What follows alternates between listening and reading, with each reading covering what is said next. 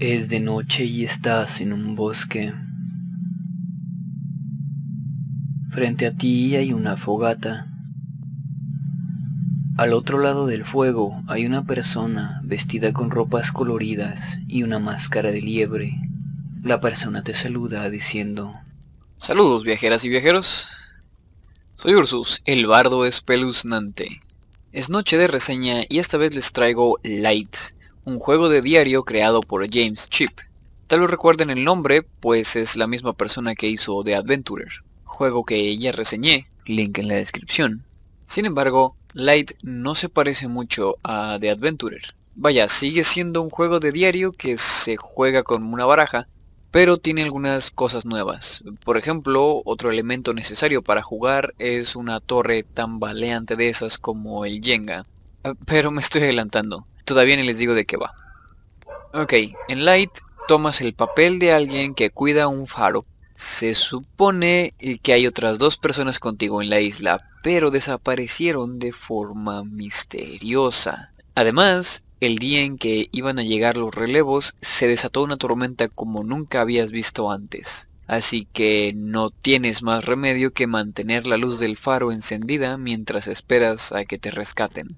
El manual nos dice que la época es algún punto del siglo XIX y que el faro fue construido en el siglo XVIII.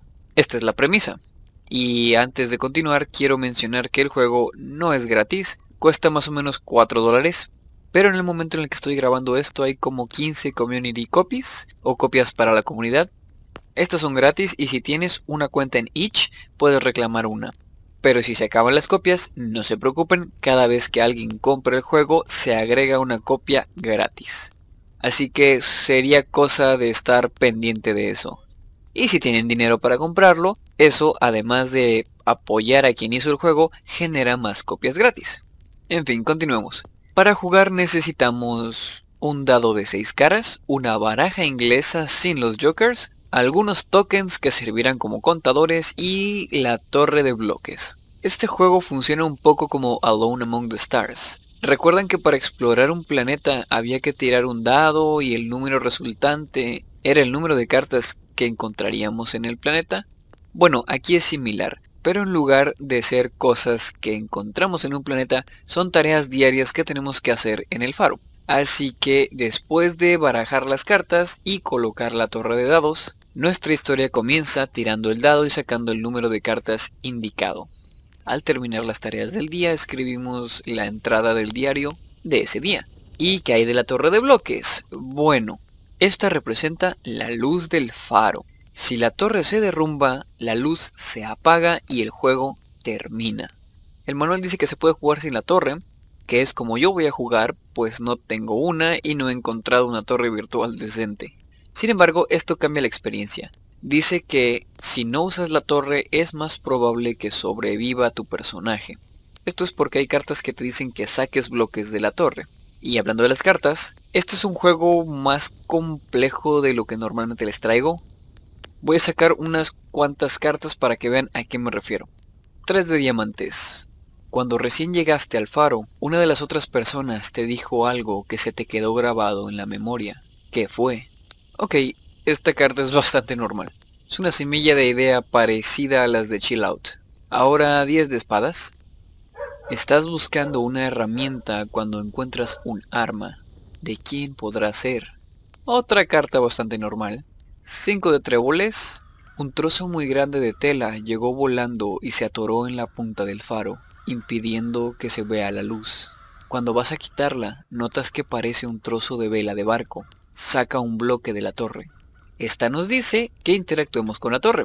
Y si llegara a caerse en este momento, el juego termina, lo que implica la muerte de nuestro personaje. Haz de corazones. Revisas el barómetro. El mercurio está subiendo. La tormenta podría estar terminando. Coloca esta carta a un lado y pon sobre ella cuatro contadores. Después, al inicio de cada día, tira un dado. Si cae un 1, la tormenta empeora. Pon otro contador en la carta y saca un bloque de la torre. Si cae un 6, el mercurio sube. Remueve un contador. Si logras remover todos los contadores de la torre, la tormenta termina y sales a salvo de la isla.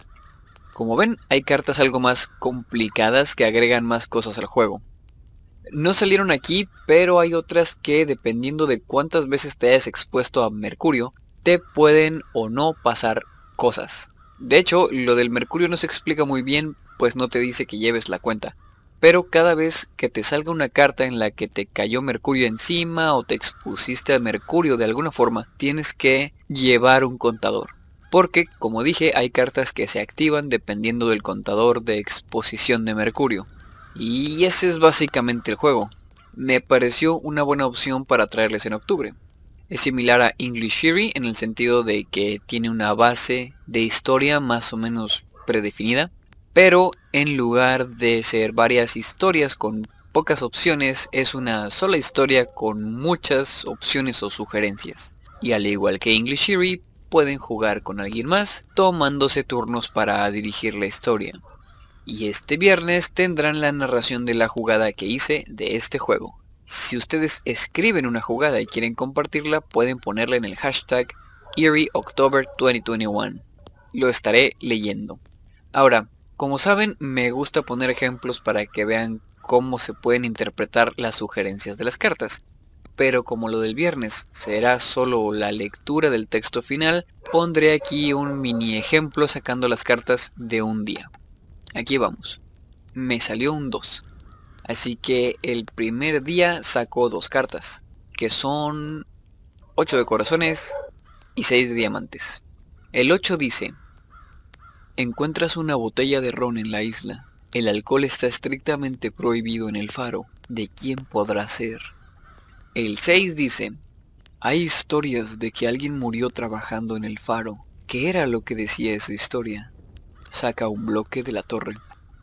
Ok, no esperen que esté muy chido, es un ejemplo rápido.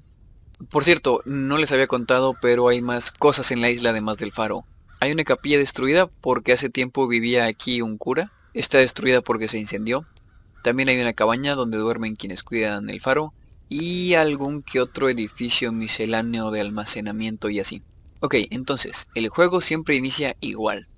Te despiertas en la mañana para comenzar tu turno, pero estás a solas. No encuentras a las otras personas ni en la cabaña, ni en el faro, ni en el resto de la isla. El viento comienza a arreciar, una tormenta se acerca y va a ser una mala. Hoy iba a venir el bote para regresar al continente, pero con la tormenta no podrá venir. Ok, aquí va. Hoy era el día de mi relevo, pero llegó una tormenta y los alrededores de la isla son muy peligrosos cuando las aguas están agitadas. No me importa tener que esperar un par de días más, ya estoy acostumbrado. El problema es que estoy a solas en la isla. Al despertarme no vi a irme en su cama. Me imaginé que seguiría en el faro, pero al ver que la cama de Ezequiel también estaba vacía, me preocupé. Les busqué en el faro, pero no estaban. Les busqué en el muelle, pero tampoco estaban.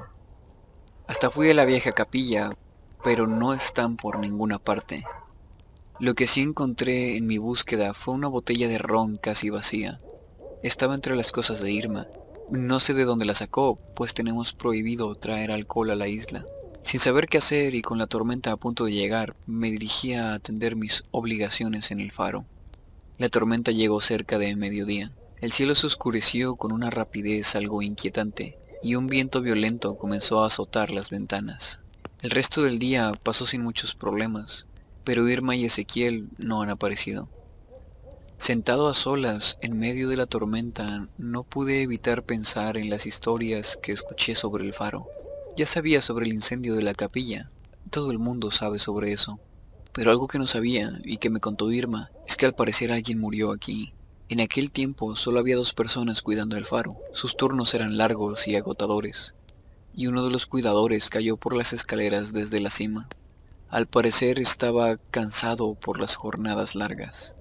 Desde entonces siempre se asignan tres personas. Espero que la tormenta pase pronto.